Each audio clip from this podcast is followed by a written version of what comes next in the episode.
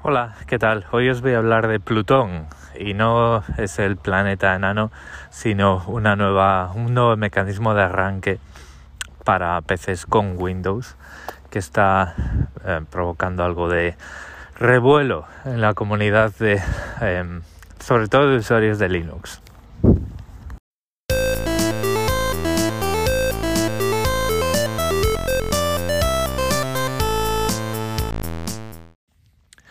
Plutón es una extensión del arranque seguro que ahora mismo tienen pues todos los PCs desde hace pues unas cuantas generaciones que lo que hace es que por defecto solo software firmado por los fabricantes de hardware o por Microsoft va a va a ser posible que se cargue por o sea, al, encender el ordenador vale y digo por defecto porque esto se puede desactivar en la UEFI y digamos que es, el, es ese por defecto lo que está molestando por ahí, lo que está levantando ampollas.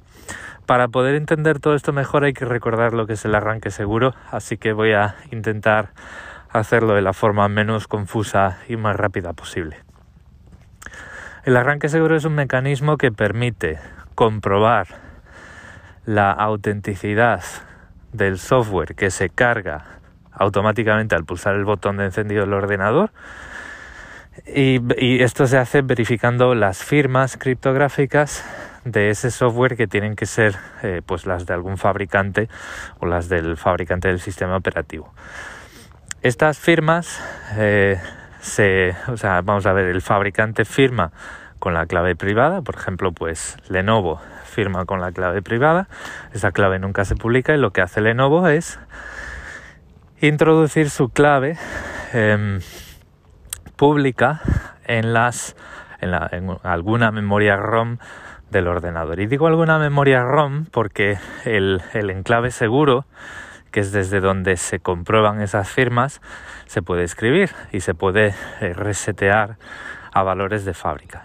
Eh, de hecho, pues por ejemplo, normalmente en el arranque seguro, pues el sistema operativo, cuando tú instalas un sistema operativo que soporta arranque seguro, ese sistema operativo instala sus claves públicas en el enclave seguro del ordenador para que cuando luego se eh, el, eh, cuando luego tú el usuario arranque el ordenador pues esas firmas se puedan eh, se puedan comprobar. Y así es como funciona eh, hasta ahora. Es como funcionaba Windows y como funcionaban pues distribuciones de Linux que soportan arranque seguro como podían ser, como pueden ser Debian, Ubuntu y Fedora. Eh,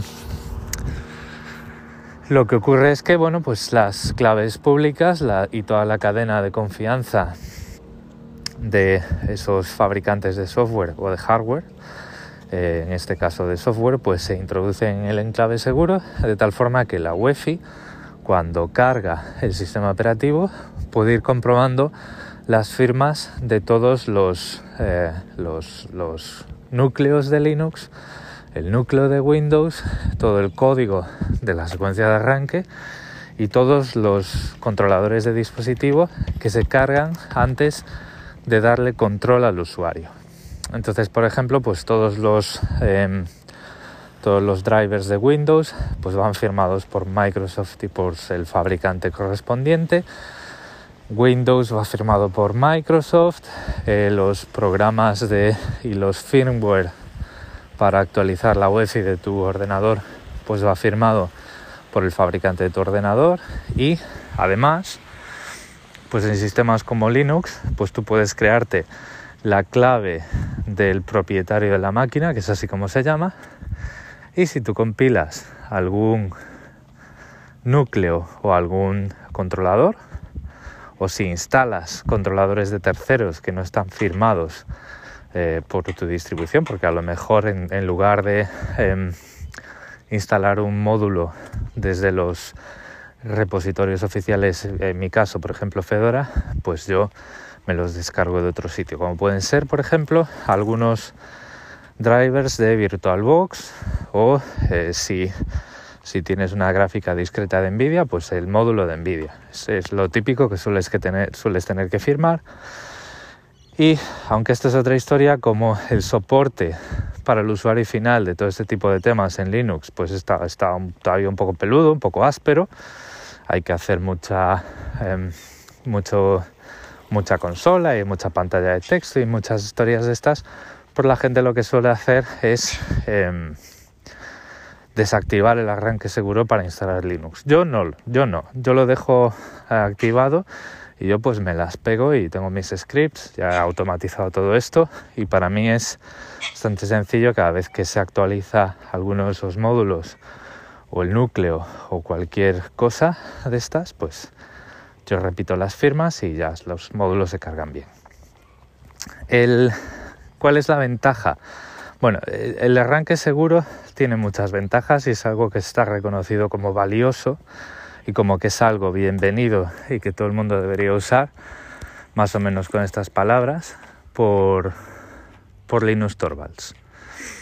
Eh, Linus decía que, eh, porque claro, en una de estas eh, conferencias, pues alguien le dijo, oye, ¿tú qué opinas de esto en Microsoft que se quiere hacer con nuestros ordenadores y es malvado y es no puede ser esto y tal? Y decía, bueno, a ver, a mí el arranque seguro me parece una buena idea y todos deberíamos estar firmando el código que ponemos en el arranque del ordenador. Es decir, y, en esto tienes razón, ¿de quién es la responsabilidad del código que se ejecuta antes de que el usuario puede, em, puede interactuar con la máquina? Pues la responsabilidad es, es, del fabricante. Entonces, ¿cómo proteger? Primero, ¿cómo... Em, ¿Cómo hacerte responsable de, lo que se ejecuta? Pues es eh, firmando el código y luego pues cómo impedir que la gente meta sus cosas por el medio, eh, la gente mala, terceras partes que no son ni el fabricante ni el usuario, pues protegiendo esa secuencia de arranque. El, tema es el siguiente. ¿Y qué es, qué es lo que estamos consiguiendo con el arranque seguro y por qué nos debería preocupar? Si tú dejas el, ordenador, eh, aunque sea con candadito y aunque sea apagado, en el, digamos, en tu escritorio, porque te vas a comer, porque te vas al cuarto de baño, eh, nadie coge el portátil y se lleva el portátil al cuarto de baño, ¿vale? Em, en un determinado momento alguien puede llegar con un pincho USB, lo pincha y enciende el ordenador y si ese pincho es arrancable en la secuencia de arranque, como en muchos ordenadores hay, porque a lo mejor pues tienes algún pincho de rescate o lo que sea, pues tú em, podrías insertar algo, insertar software, insertar malware en la secuencia de arranque. Si esto ocurre, lo que va a pasar es que el arranque seguro va a decir, no, no, eh, esto no está firmado por nadie que yo conozca, esto no se puede seguir adelante. Vale. Un poco la, desventaja o la falacia de esto, o, el, dónde, está el punto débil, es que lógicamente para que esto funcione la UEFI tiene que estar protegida por contraseña, porque si no, pues si yo soy el atacante, ya sé que antes de, eh, antes de insertar el pincho, si el ordenador está apagado, tengo que entrar en la BIOS y desactivar el arranque seguro en el ordenador, ¿vale? Entonces si hago eso, pues luego ya puedo meter el pincho e infectarlo. En ordenadores como el mío, que yo pues he estado en contacto un poco de esto, pues son los típicos ordenadores que tú encuentras con que primero el eh, eh, cuando enchufas un pincho USB el ordenador pasa de él, no, no, va a intentar arrancar de él y para entrar en la BIOS o para ver el menú de arranque pues si el ordenador está apagado y es un encendido frío, pues tienes que, tienes que poner la huella digital o una contraseña. Si no, pues el, puedes arrancar, pero el arranque seguro está puesto y para quitar el arranque seguro tienes que entrar en la BIOS y ahí sí que siempre tienes que meter una contraseña. ¿Qué es lo que, es lo que pasa? Que en, en la inmensísima mayoría de los, de los portátiles de consumidores, pues la BIOS no tiene una contraseña que proteja todo esto. Pero bueno, eh, ineficiencias o, flecos, puntos de mejora aparte, el, lo que está claro es que el arranque seguro tiene su valor. Tiene su valor porque pues va a impedir que eh, malware, eh, sea, que el malware sea tan fácil o sea fácil de instalar o sea fácil de que se cuele en la secuencia de arranque, sea cual sea el vector, ¿vale? Porque el malware en la secuencia de arranque también puede instalarse al pinchar en un enlace, ¿vale? Entonces, pues tú pinchas en un enlace y sabes que por lo menos en la secuencia de arranque no va a estar ese malware porque el, arranque seguro pues va a decir no, yo no cargo esto porque no está firmado. Y diréis vosotros, bueno, pero ¿y cómo se, el malware puede instalar una clave de, de propietario de la máquina como harías tú? Eso es, perdón, no es posible porque todas las UEFIs esto lo hacen con un proceso interactivo que tú tienes que estar delante y tienes que em, configurar una contraseña y una serie de cosas para que el ordenador esté seguro de que lo haces tú porque quieres. Bueno, ¿a dónde quiero llegar con todo esto? Plutón. Plutón es un, un añadido al arranque seguro que lo que hace es que por defecto solo medios de arranque de Microsoft o de los fabricantes van a funcionar. Esto quiere decir que en principio el ordenador está restringido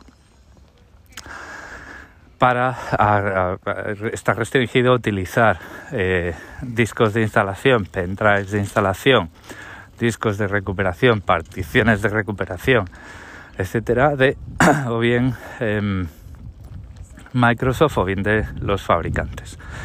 ¿Esto de qué nos protege? Esto nos protege de eh, que alguien nos venda una imagen de Windows que no es falsa, que tiene malware, alguien que nos venga eh, con un pendrive de recuperación que no lo está, ¿vale? O alguien que lo modifique, porque al final pues sabemos, ¿no? la firma criptográfica en el momento que eh, modificamos el contenido firmado, pues deja de verificarse. Entonces, con esto, eh, Microsoft, que al final es, es, el, es parte de la venta, porque eh, no nos engañemos, hay muy pocos portátiles o equipos que están ideados para, en un principio, ir con, ir con Linux.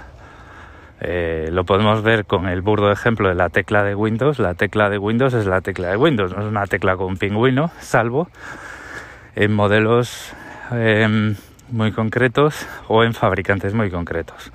Fabricantes que conocidos que te venden las cosas, o sea, que te venden los equipos con Linux preinstalados. Pues hay cosas como Slimbook, Vant, eh, Tuxedo, System 76 y HP está vendiendo un modelo concreto de portátil en Estados Unidos que es el creo que es HP Developer One o algo así y eso y para de contar el resto de los equipos incluido por, por mal que me pese framework eh, basan su producto y basan la compatibilidad de su producto en Windows. Luego sí, muchos pasan la homologación de Ubuntu y o no, o sea, homologan su portátil con Ubuntu o con otras distribuciones o te sacan guías y todo este tipo de cosas. Pero el PC es un portátil Windows. O sea, los portátiles PC se pueden llamar portátiles Windows y nadie se confunde. Entonces,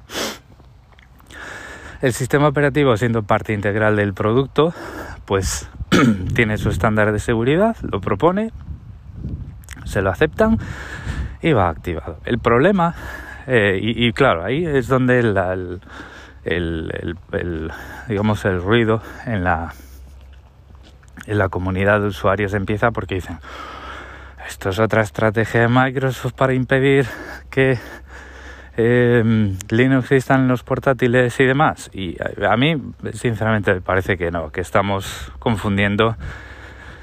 A ver, son frutas que se parecen, pero estamos confundiendo peladillas con melocotones. El,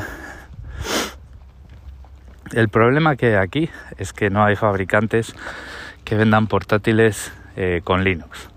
O no hay fabricantes eh, directamente que te vendan el portátil vacío. Eh, para que tú le instales el sistema operativo que tú quieras. Normalmente todo lo que hacemos todos los que tenemos eh, Linux como sistema operativo principal es nos compramos un portátil Windows con la suficiente compatibilidad, nos calzamos Windows del disco duro, si es que no hemos podido pedirlo sin Windows, sin la licencia de Windows y con el descuento equivalente, entonces pues, pues ya está, pues ¿qué le vamos a hacer? Y luego a partir de ahí pues ya cambiamos la configuración e instalamos, e instalamos Linux. Claro, si un portátil viene con el Windows por defecto, pues la configuración que va a tener por defecto, incluyendo en la UEFI, va a ser la de Windows. Entonces no podemos decir que no podemos culpar al, al sistema operativo que ya viene preinstalado. Es decir, el sistema operativo viene preinstalado con su esquema de seguridad activado y punto. Entonces, pues claro, si tú quieres instalar Windows con, o en ordenador con Plutón, primero vas a tener que entrar en la UEFI y desactivar Plutón. Dejando activado o no el arranque seguro, pero Plutón lo vas a tener que desactivar. El culpable de todo esto, repito, en mi opinión, que opinión no es conocimiento, a lo mejor pues todos tienen razón y soy yo el que está equivocado y los que piensan como yo, que espero no ser el único. El problema está en que los fabricantes eh, solo venden portátiles con Windows preinstalado. De hecho, eh, yo en su día no he podido eh, no comprar Windows, me lo he tenido que comer con patatas, ahora no lo uso, está eh, en un cajón, en pendrive por si acaso quiero revender el ordenador o algo así, pero en mi portátil no hay Windows.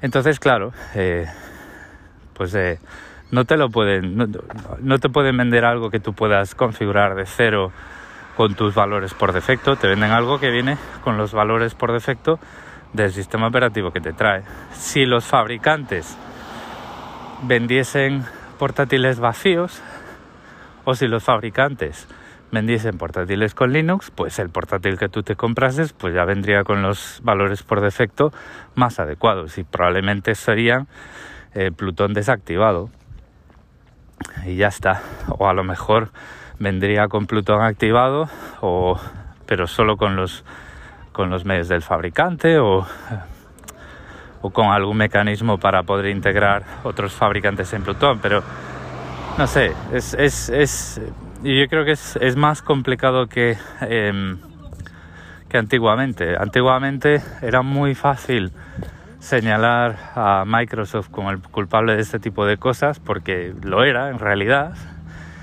y porque estábamos muy acostumbrados a eso, pero hoy es probablemente la culpa de todas estas cosas, eh, quien las tiene son los fabricantes por, por no ofrecer las opciones que deberían ofrecer. y probablemente las, no las ofrezcan por, por las garantías, porque o sea, y por el soporte, ¿no? O sea, ¿cómo, el, o sea, tú por ejemplo te compras hoy en día un HP un Lenovo y tienes algún problema con Windows y es tu primer, el primer ordenador de tu vida, puedes llamar a soporte. Eh, si te lo compras con, con Linux, pues, pues a lo mejor no, o a lo mejor deberías, eh, a lo mejor pues el regulador te obliga a dar soporte, entonces es más complicado, pero en cualquier caso, en este caso yo creo que es Microsoft lo que está haciendo es eh, decir, oye, vamos a tapar agujeros de seguridad, vamos a tapar situaciones, vamos a proteger al consumidor y bueno, pues lógicamente si tú metes mi, sistema operativo en el paquete, pues métele esta configuración porque así es como el, paquete va más seguro, ¿no? Pero bueno, yo creo que ya me estoy repitiendo, entonces lo voy a dejar aquí. Sin antes comentaros un par de cositas. Eh, al final, pues como he estado pues muchos meses ya sin jugar y o sin eh, digamos sin jugar a cosas nuevas, porque al final pues aquella suscripción de, Game Pass pues la he desactivado porque ni con el Game Pass estaba jugando. Eh, pues al final he dado el paso lógico que es pues también desinstalar Windows del, del sobremesa. Entonces ahora mismo el único sitio donde tengo Windows es una máquina virtual porque hay veces que tengo que enviar contenido a gente con Windows y siempre me gusta eh, hacer una última prueba para ver que todo se ve bien y que todo funciona correctamente antes de enviarlo, pero para de contar. Y eh, bueno, pues he estado em, algo ocupado estos días, he estado intentando sacar un proyecto personal del coma, un proyecto que se llama Micromáquina, del que pues ya os daré algo más de detalles en unas cuantas semanas. Eh, eh, sí, sí veo que, el tema va para adelante, porque esa también es otra. Hay veces que uno se levanta con ganas, eh, le pega un empujón a un proyecto, pero luego pues también hay que tener energías para tener esa consistencia. Sin más, espero no haberos confundido mucho eh, con el tema de Plutón y con el tema del arranque seguro. Lo voy a dejar aquí ya. Muchas gracias por el tiempo que habéis dedicado a escucharme. Recordad que en las notas del episodio están todos los medios de contacto y un saludo.